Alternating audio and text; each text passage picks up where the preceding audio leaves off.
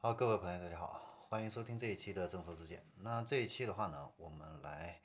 聚焦到氢燃料电池啊这个领域啊，来看看目前这个领域现在的一个现况是怎样的。那氢燃料电池的话呢，这个国家层面的话呢，在二零一一年啊就开始有相关的政策提及啊，到这个制氢储氢设备配套设施这样的一个发展啊。呃，但是之后的话呢，相关的政策比较少啊。那在二零一六年以后的话呢，国家的政策呢倾斜呢，只是在保证氢燃料电池汽车呢不退步啊，但是没有相关的一个补贴政策。但是呢，到了二零这个二零年啊，那国家呢出台了利好氢燃料电池相关的一个政策，比如说九月份啊，这个五个部门联合发布了。这个进行一个氢燃料电池示范应用的这样的一个通知，然后以奖代补这样的一个政策落地，补贴上限的话呢，呃是十七元啊，明显的向商用车领域呢进行这样的一个倾斜。那现在氢燃料电池的一个销售的一个情况是怎么样的呢？对比新能源汽车产销呢达到一百三十万辆啊，氢燃料电池现在还是属于一个。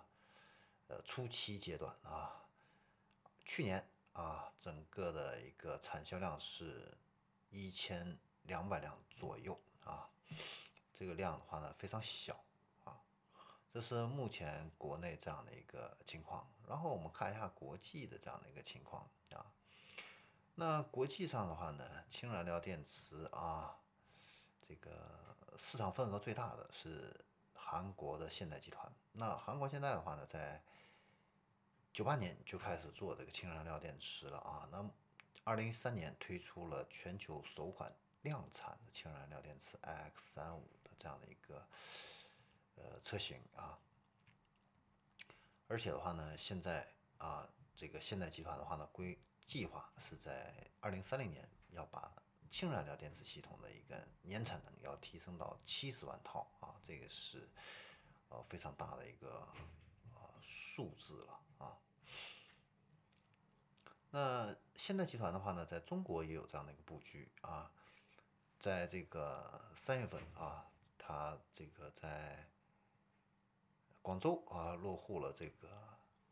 全球第一个海外的氢燃料电池生产和销售这样的一个基地啊，是在广州的开发区啊，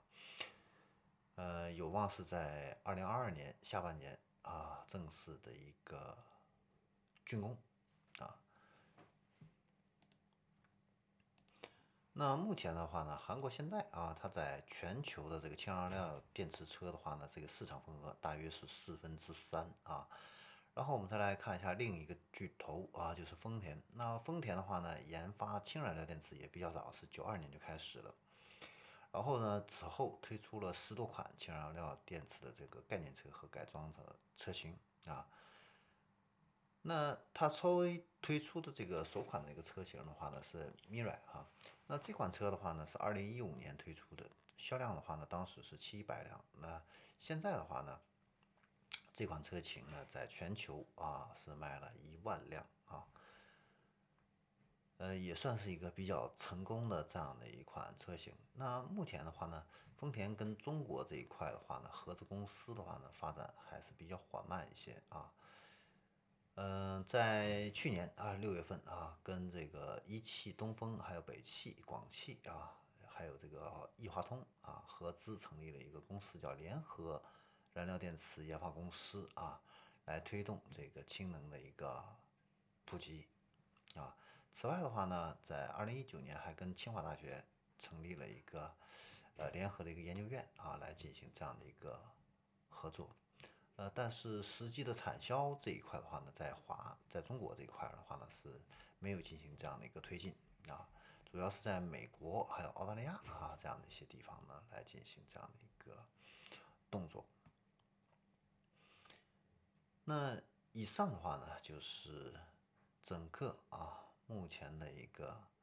呃氢燃料电池啊汽车在全国啊全球目前的这样的一个。呃，宏观情况的一个解读啊，就给大家分享到这里，我们下期再见。